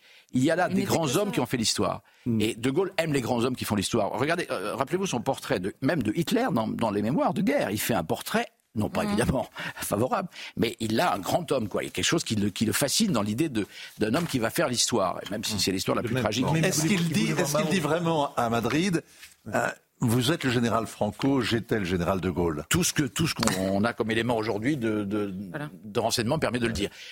J'apporte un, un, élément simplement dans le troisième volume. On, anticipe un peu les choses, mais euh, j'ai retrouvé un document dans lequel euh, il explique pourquoi Vichy a eu tort de signer l'armistice. Et une des raisons, une des raisons, il y a beaucoup évidemment, c'est le fait qu'on a pensé que Hitler pouvait euh, éventuellement s'emparer de l'Afrique du Nord par l'Espagne. Et il raconte comment Évidemment, les, les, les Vichy se sont trompés puisqu'ils racontent, ils rendent hommage d'une certaine manière à Franco du fait oui, mais ça, c'est une... permis. Oui, mais euh, Jean-Luc Barré, j'ai évidemment pas d'avis là-dessus, mais euh, qu'est-ce qu'on aurait pu faire le 18 juin 40 Qu'est-ce qu'on aurait pu faire Ne pas signer l'armistice? Qu'est-ce qui se passe? un des rares pays à avoir signé un armistice. Oui, mais et, mais, je vous rappelle que c'était un armistice. Non, mais notre préparé et très politique. J'entends bien, mais euh, quelle était l'alternative? C'est ça ma question. Bah, Quelle était l'alternative? L'alternative, c'était de ne pas précipiter les choses de cette manière-là et d'imaginer qu'on pouvait continuer la guerre autrement, ou en tout cas ne pas s'incliner comme on l'a fait. Oui, mais il n'y a, plus d'armée, il n'y a plus rien, les Allemands. non, non, mais c'est préparé. L'idée de l'armistice, elle, est dans les têtes parce qu'il y a aussi l'idée de collaboration chez un certain nombre de, signataires de l'armistice.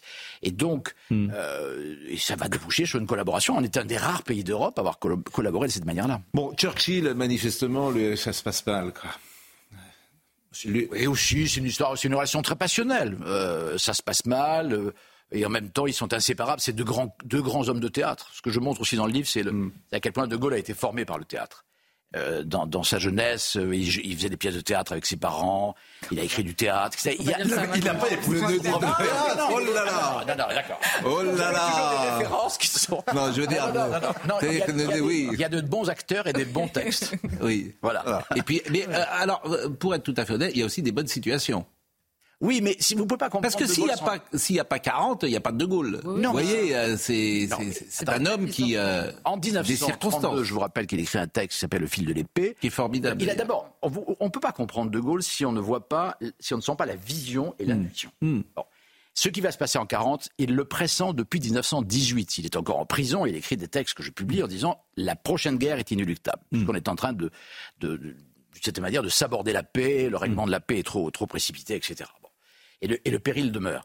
Donc, il n'a pas cessé de le dire. Autrement dit, il est prêt. Libinville. Pour, eh Libinville. Et il écrit dans le fil de l'épée, euh, il construit ce personnage qui sera le personnage nécessaire un jour appelé par l'histoire. Il pense qu'il sera appelé par l'histoire. Il y a des citations que chacun connaît sur le pas être- prestige. on peut pas s'improviser le 10 juin 40, n'importe Oui. qui ne peut pas arriver. De dire, euh, voilà, d'ailleurs, personne n'est arrivé. Ni Léon Blum, ni euh, Georges Mandel, ni euh, personne. Il est le seul, parce qu'il était le seul prêt, non pas prêt à assumer le rôle, mais avoir pressenti que l'histoire serait là pour lui et pour la France surtout. Bon, euh, on, va revenir évidemment, il nous reste une dizaine de minutes. Je voulais juste faire euh, dans l'actualité du jour euh, d'un président l'autre ou d'un président à l'autre. Je voulais juste qu'on écoute euh, Emmanuel Macron hier sur euh, l'écriture inclusive parce que chacun a les combats qu'il mérite ou qu'il peut. Euh, nous, euh, nous sommes sur Le l'écriture. façade. Comment De façade pour Emmanuel Macron, parce que le soir même, il y avait une proposition au Sénat pour interdire l'écriture inclusive. Oui. Cette nuit, qui a été votée Oui. par les sénateurs LR, puisqu'ils sont majoritaires. Oui. Et Rima Abdulmalak, qui représentait le gouvernement, a refusé de dire si le gouvernement était favorable ou défavorable. Et elle a jugé excessives les propositions des Républicains. Mais c'est juste ça une qui est- déclaration d'intention. Et on peut ressortir les archives, Hmm. il y a quelques mois à peine, de Sylvie Rotaillot, ministre de l'Enseignement supérieur, qui refusait de condamner l'écriture inclusive euh, dans des copies de droit euh, à Lyon. Eh bien, vous êtes au cœur, euh, pour moi, euh, du macronisme. Et quand je dis je, je, je n'ai pas la bonne grille de lecture pour ce président, je, je ne comprends rien à ce président. Souvent, je dis cela parce que euh, il y a effectivement une déclaration euh, d'intention avec laquelle je suis à 100% d'accord. Ça fait juste trois ans qu'on. Si vous nous Alors, il y a eu écoutez, deux circulaires, la circulaire si vous- Blanquer et la circulaire euh, Édouard Philippe. si vous nous écoutez, on a fait de l'écriture in- inclusive un de nos chevaux de bataille ici. On en parle à tous et à toutes. Voilà, matin, midi et soir, sans arrêt. Bon, le président en parle trois ans après nous. Écoutez, manifestement, on n'est pas le. Ah, oh non, j'irai pas jusqu'à penser qu'on a écouté. Euh, on- bon, comment? Vous voulez mon avis ou pas sur sa déclaration? Vous voulez qu'on l'écoute et je vous donne. Ça, Alors, ça veut dire non, ça. Oui, Non, non, mais ça veut dire non. ok. Voilà. Vous préférez. euh, alors, donnez votre avis avant la déclaration. Non, non, mais simplement, je pense qu'il le dit précisément parce que, parce que nous, euh, très largement, en avons fait notre. Je vais vous dire pourquoi. Je pas mais c'est plus large que l'heure des pros, évidemment, mais Oui. c'est devenu En même un temps. symbole. Ah oui, bon, voilà. Ne dites pas l'influence. Cet homme qui En même temps, mais tout le monde sait qu'en même temps, c'est quand même une émission qui compte. Disons-le. Et à Non, mais il le, dit oui. exactement parce que c'est la seule chose que nous allons retenir de cette cité internationale qui est quand même combattue par euh, l'immense majorité des académiciens à l'Académie française et qu'il a confié à des gens qui nous expliquent que la langue est d'abord un métissage international, etc. Il a mis entre les mains de personnes qui ont une idéologie très euh, internationaliste et multiculturelle de la langue française à la cité internationale et donc il fait du Macron. Il nous sort une phrase sur l'écriture inclusive, on retient que ça et on le trouve génial. Voilà. Alors, écoutons euh, ce qu'il a dit avec une bonne formule. Il ne faut pas mettre des points au milieu des mots. J'ai trouvé que cette formule était saisissante, mais il n'y a pas de suite derrière. Est-ce qu'il va interdire l'écriture inclusive à l'université, à l'école, dans l'administration C'était en débat le soir même au Sénat. Mais oui. La majorité a refusé de se positionner pour ou contre. Mais je- ben, donc, euh, donc en fait, donc c'est c'est terrible. en même donc- temps. Mais il même- non, mais c'est même pas en même temps. C'est-à-dire que genre neutre. excessive, Il dit que le masculin est le genre écoutons, neutre. écoutons. Non, mais moi je veux pas être désagréable, mais alors il sert à rien. Le soir même, ça pouvait être interdit. Alors les sénateurs Il sert à rien. Ça sert à rien. l'Assemblée nationale, si ça arrive à l'Assemblée nationale, que feront Écoutons. les députés Renaissance Écoutons, écoutons, écoutons. dans quelques mois, quand la nouvelle édition de l'Académie française sortira, ce sera un moment solennel et important, car c'est un moment de reconnaissance dans notre langue de mots qui sont là, et c'est la continuation de la forge de notre nation. Et c'est pour cela aussi qu'il faut permettre à cette langue de vivre, de s'inspirer des autres, de voler des mots, y compris à l'autre bout du monde, et j'y reviendrai tout à l'heure, de continuer à inventer, mais d'en garder aussi les fondements, les socles de sa grammaire, la force de sa syntaxe, et de ne pas céder aux airs du temps. Dans cette langue, le masculin fait le neutre.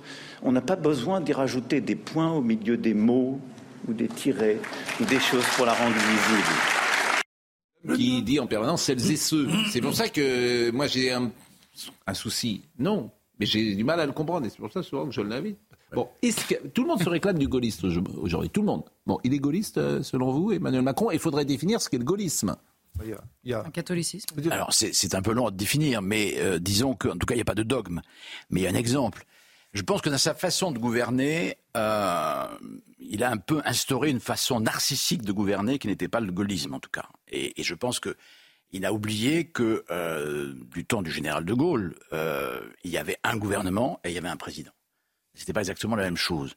Et ça permettait tout de même d'incarner la nation dans son entier plutôt que d'être se mêler en permanence, de régler des problèmes majeurs ou secondaires. Je suis d'accord avec, vous, mais il n'est pas le premier. Je pense, euh, moi j'ai souvent bah, dit il a que aggravé, il a aggravé la chose. J'ai souvent dit que Nicolas Sarkozy avait changé la présidence, forcément, et peut-être l'opinion aussi réclame. Je pense qu'il a désacralisé la fonction, Sarkozy, c'est autre chose. Enfin, il a changé la présidence parce que tu votes pour quelqu'un et tu veux qu'il soit aux manettes. C'est aussi une demande souvent de l'opinion les publique. Tu, tu votes pas pour, pour le Premier ministre. Donc il y a ah, cette non. demande. Euh, le, le- le monde a changé, forcément. Oui. bah, alors, Et, changé, après, que- présider après Sarkozy, c'est forcément être influencé par euh, Nicolas Sarkozy, me semble-t-il. bah, hélas, mais je, Ah, pense hélas, que les institutions, elles- c'est la seule chose qui nous reste véritablement politique, qui tient la route. Ça, je suis bien d'accord avec vous. Euh, regardez ce que c'est une assemblée qui est déjà fragilisée telle qu'elle est aujourd'hui. Donc, Donc il n'est pas euh, gaulliste. non, je ne sais pas s'il est. Vous savez, le gaullisme, pour moi, c'est- des actes, essentiellement.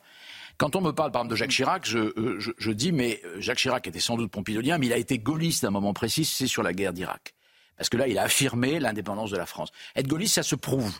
Ça se décrète comme ça. C'est pas une notion de dire je suis gaulliste. Euh, donc, euh, je pense que chez Macron, il y a une lecture des institutions qui n'est pas gaulliste. Bon. Et qui est gaulliste aujourd'hui? Qui veut, d'une certaine manière. Mais ça, c'est encore une fois, ça dépend, ça dépend de la façon dont. Mais on qui voit ne l'est pas? Tout à l'heure, vous avez dit l'extrême droite. Je voudrais d'ailleurs toujours savoir ce qu'est l'extrême droite aujourd'hui. Mais est-ce que, euh, par exemple, le Rassemblement national qui se réclame euh, du gaullisme avec euh, le passé du Rassemblement national qu'on connaît? il y a une histoire quand même derrière tout ça. L'extrême droite a une histoire dans ce pays. Hmm. Bon, et que je sache, à aucun moment l'extrême droite n'a euh, ni de près ni de loin de s'est identifié à De Gaulle. Il y a une sorte d'opportunisme aujourd'hui qui veut qu'en effet c'est mieux. Je suis désolé. De Gaulle lisait Bainville toute la journée. Aujourd'hui, Bainville, c'est l'extrême droite. On fait comment Mais non, mais moi je euh, non, je Le parle de l'extrême droite politique, ça existe tout de même. Mais philosophiquement, aujourd'hui. De Gaulle était tout ce qu'on qualifie aujourd'hui d'extrême droite. Excusez-moi. Non, mais c'est pas vrai du tout. Il était Euh, fonda- est-ce que- philosophiquement. Enfin, je veux Écoutez, dire, je est-ce vois que- pas comment le eh ben, écoutez, il a dit, il a dit, relisez ses mémoires. En 1944, je suis sans doute le seul révolutionnaire de ce pays. Bon, Non, mais il l'a ça- prouvé- ce que dit. Charlotte est intéressant. Ce que dit Charlotte est intéressant. Ce que dit Charlotte, au fond, c'est que si De Gaulle revient Ah non, mais aujourd'hui avec ce qu'il dit, il est placé où sur l'échiquier politique de Il n'est 2023 pas- Il n'est pas dans le camp nationaliste. Je vais vous expliquer pourquoi. C'est une. euh, je ne sais pas ce qu'il ferait. attention, je ne suis pas en train de. Bon. Euh, Il y a un épisode que je relate, relate dans mon livre qui se passe en 1938. 1938, c'est Munich. Et au moment de Munich, il, est, il fait partie des rares anti-munichois, de ceux qui veulent refuser Munich. Et qui approuve Munich pour toutes sortes de raisons? Maurras, une partie de la gauche avec Blum, qui parle de lâche soulagement, et il voit à ce moment-là que ce mouvement nationaliste abdique devant Hitler, ce qu'il va faire d'ailleurs en grande partie euh, avec Vichy. Ce qui ne veut pas dire qu'il n'y aura pas des nationalistes, même des gens d'extrême droite à Londres, d'extrême gauche, il y, aura, tout- il y aura tout le monde à Londres d'une certaine manière et personne. Bon, mais euh, donc il y a chez De Gaulle une évolution par rapport à ça. On, on parle souvent du, du fait que De Gaulle n'était pas européen. De Gaulle était européen, mais pas l'Europe d'aujourd'hui. L'Europe des sûr. nations. Non mais oui, mais enfin, Culturellement, oui. quand on dit déjà que De Gaulle était européen, c'est quelque chose. Bon, L'Europe des nations, on le sait. euh, Il et moi, moi, je pense pas que sa culture était d'extrême droite du tout, ni ni euh, ni. ni- C'est pas ce que j'ai dit. Non, elle, est- mais C'est pas ce qu'on a dit, Jean-Luc. Elle n'est pas maurassienne. Elle est maurassienne sur la diplomatie, mais elle est surtout liée à Bergson, elle est liée à Peggy. Euh, C'est ça, ce sont les vraies lectures de, de, de Non, Gaulle. mais c'est c'est évidemment composite, mais ce que je veux dire, c'est que là, De Gaulle, aujourd'hui, si vous lisez entièrement ce qu'il écrit sur l'Algérie, ce qu'il écrit sur la population, sur l'impossibilité, enfin le vinaigre et l'huile entre les populations algériennes et françaises, sur la question religieuse notamment, sur le fait que la culture et la civilisation ne s'appuient que sur une religion, sur la manière dont il pense. Vous dites il est européen, vous vous payez de mots. Évidemment qu'il est européen, il est né français. On est tous européens. Bah, je suis Simplement, il est savoir que tout le monde est certainement européen. pas. Moi, je croyais pas que tout le monde était européen, mais tout le monde est européen, c'est ça. Bah, on est européen. Enfin, je veux dire, on n'a pas le choix. absolument. C'est-à-dire que non, non, non, mais européen, la construction. Terminé, non. Non, non, mais sur la constitution de l'Europe, c'est simplement une collaboration entre nations, c'est une coopération entre nations, évidemment que la première question de désaccord avec Emmanuel Macron, ce serait sur la question de la souveraineté. Vous imaginez De Gaulle un quart de seconde penser la souveraineté autrement que française. Et tout, tout ça mis bout à bout, aujourd'hui, c'est qualifié d'extrême droite, mais genre au premier mot de ma phrase. Au premier mot de ma phrase. L'écriture inclusive, mais il nous prendrait pour des fous. C'est-à-dire qu'il reviendrait, il nous dirait, mais ils sont ah oui, je pense complètement nous prendrait tarés, pour en des fait. fous. Ça, je pense Oui, qu'il oui, verrait des gens sur une trottinette de mais je veux 45 ans avec des cartables, il nous prendrait sur des Là, vous êtes au le cœur du grand malentendu sur De Gaulle. Euh, il n'y a pas. De Gaulle est un visionnaire, c'est un homme. Je ne sais pas ce qu'il aurait fait, comment il verrait aujourd'hui l'évolution de la Moi non société. plus, hein, mais je veux dire, dans- Mais il aimait pas euh, trop ne Jean plaquons pas, ne plaquons Oui, voilà. Jean Monnet, c'était pas ça. Euh, Jean Monnet, oui, oui, non, bien sûr. Mais enfin, il en a fait. Bon. Il a travaillé avec Jean Monnet, mais bien sûr. Bien sûr que De Gaulle est nationaliste. Mais oui. Non, il n'est pas nationaliste. Bah, c'est ce que dit euh, quelqu'un qui a pas- été. euh, je suis désolé, il n'est pas non plus souverainiste. Eh oui, ben- Écoutez, je vais vous en bref. Quand il dit, Écoutez, ça fait mille ans que je vous le dis. Oui, euh, oui. Non, mais ça, c'est autre chose. Il se réfère à l'histoire. Il se réfère à l'histoire. Mais ça ça. avant, du temps, dans les années 30, la France était souveraine. Qu'est-ce qu'elle a fait de sa souveraineté Donc, il suffit pas de dire je suis souverain. Il faut exercer c'est sa sûr. souveraineté. Donc, c'est une question de pouvoir politique. Jean-Luc Barré, vraiment. Bien sûr, c'est une question de volonté politique. Je, je vais vous dire. on- Et c'est pas seulement des mots en isme qui font l'histoire. Franchement. Au nom des mots en isme, on, on- on torture et on tue. Bien sûr. Euh, c'est Serge Lama qui écrit ça dans une de ses chansons. Au nom des mots en isme, on torture et on tue. lequel, enfin. Et même le mot gaullisme n'est pas un mot faut- Oui, que voilà. De Gaulle Bon, beaucoup. euh, et je vais vous dire, euh, je suis persuadé que tous ceux qui nous écoutent, Laurence Ferrari est en train de m'écouter et dit c'est formidable. On aimerait vous écouter pendant deux heures. Bah alors, en fait. Ah non, bon, moi je viens appeler Serge Nedjar. D'abord, je dois aller à Europe 1. un, un quart de rond. Bon, Euh, je trouve que l'heure des pros est assez gaullisme. Oui. Puisqu'elle est indépendante. Absolument. Voilà. Et je pense que nous partirons pour Londres plus rapidement peut-être que l'on ne le vous pense. accompagne. Bon. accompagne. Vous nous accompagnez. Mais il faut que vous reveniez. Je pense que Laurence, qui nous écoute, va vous inviter, va vous donner euh, également euh, de l'espace parce que le livre est tellement extraordinaire. Il y a tellement. hein. Mais bien sûr. juste un point. Oui. De Gaulle Mais et- alors Somaya nous De Gaulle attend. et les femmes. De Gaulle les femmes. Oui, je voulais pas en parler forcément, mais Ça aussi, extrême droite, si je peux compare avec Pétain puisqu'ils avaient- ils, étaient, bah, ils, concouraient sur la, pour la même maîtresse et qui dit et qu'elle choisit Pétain. Il dit, elle a fait le mauvais choix parce que Pétain était euh, pour, la guerre La position et moi je suis pour la guerre de mouvement.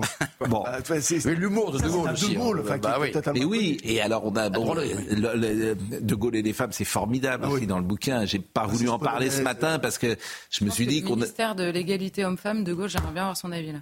bon. Veut- Une autre époque. Oui, c'était une autre époque. Bon, Somaya Labidi, euh, pardonnez-moi Somaya, on est très en retard, mais c'est vrai que c'est tellement passionnant de vous écouter, euh, Jean-Luc Barré, euh, que faudrait faire une euh, spéciale. Mais je vous dis, Laurence tout de suite m'a dit oui, donc euh, vous allez avoir, euh, vous allez aller chez Laurence et puis vous irez peut-être chez Sonia et puis vous irez peut-être Je vais le faire le tour. voilà, chez tout le monde. Le tour de l'Empire. Euh, Somaya Labidi. Euh, 300 cibles terroristes du Hamas détruites ces dernières 24 heures dans une opération terrestre à Gaza.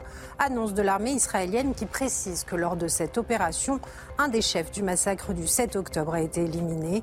Des postes de lancement de missiles antichars et de roquettes situés sous terre et des complexes militaires situés à l'intérieur de tunnels souterrains du Hamas ont également été détruits. Les tags antisémites se multiplient en Ile-de-France. Hier, des étoiles de David ont été retrouvées sur la façade d'une maison à Saint-Ouen. Des étoiles de David identiques ont été signalées sur un bâtiment à Issy-les-Moulineaux et sur des maisons à Aubervilliers. Le CRIF tire la sonnette d'alarme sur la hausse de ces actes antisémites en France. Et puis un léger mieux dans les stations-service, les tarifs du samplon comme du gasoil ont enregistré une légère baisse, se rapprochant des niveaux des semaines précédentes dans la foulée de la généralisation de la vente prix coûtant. Si vous êtes en vacances, allez dans une librairie cet après-midi, achetez Jean-Luc Barré, euh, faites un feu et lisez toute l'après-midi au coin du feu. Pas un feu, pas pour brûler le livre. Non. non, mais l'automne, c'est merveilleux pour Oui, lire. mais je sais, j'adore L'automne est, est fait pour lire. Bon, euh, c'est sorti quand? Là, 18 octobre. 18 octobre. Bon, ce bouquin, c'est vraiment formidable. Et on peut, ce que j'ai fait moi, j'ai pas lu les 800 pages, mais bien sûr. C'est super bien écrit. Bien sûr, mais tu, Bah, voilà, tu, tu, tu, tu, tu, tu le on commence, tu, tu, tu feuillettes, tu regardes, tu pioches et c'est euh, merveilleux. Et vous, vous êtes tellement passionnant à vous écouter que je, c'est, je, je rends l'antenne et j'en suis désolé. Parce qu'il est 10h35, mais autrement, Jean-Marc Morandini euh, ne serait pas On se retrouve très vite, je crois. On aurait besoin d'un De Gaulle aujourd'hui. Merci. Merci de cette euh, phrase lumineuse. intéressé parce que... Et il n'est pas forcément chez les Républicains. Bon, euh, oh, Il n'est pas forcément dans le Comment national. Bon, Ah non, Il y a une autre phrase qui est beaucoup plus importante de Jean-Luc.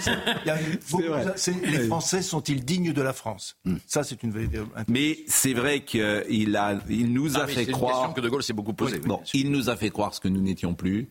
Et d'une certaine manière, c'est pour ça qu'on a un souci aujourd'hui, parce que même, il a inventé aussi un mythe qui n'a pas existé, la France résistante. Pardonnez-moi, parce que c'était bien de dire la France est à Londres. en fait, la, de résistants tout de même. oui, en fait, quand il a dit, quand, bon, la, la- la France, euh, c'est la différence entre Chirac euh, et qui reconnaît d'ailleurs euh, Vichy du- par ce fameux discours et, De Gaulle qui aura toujours refusé.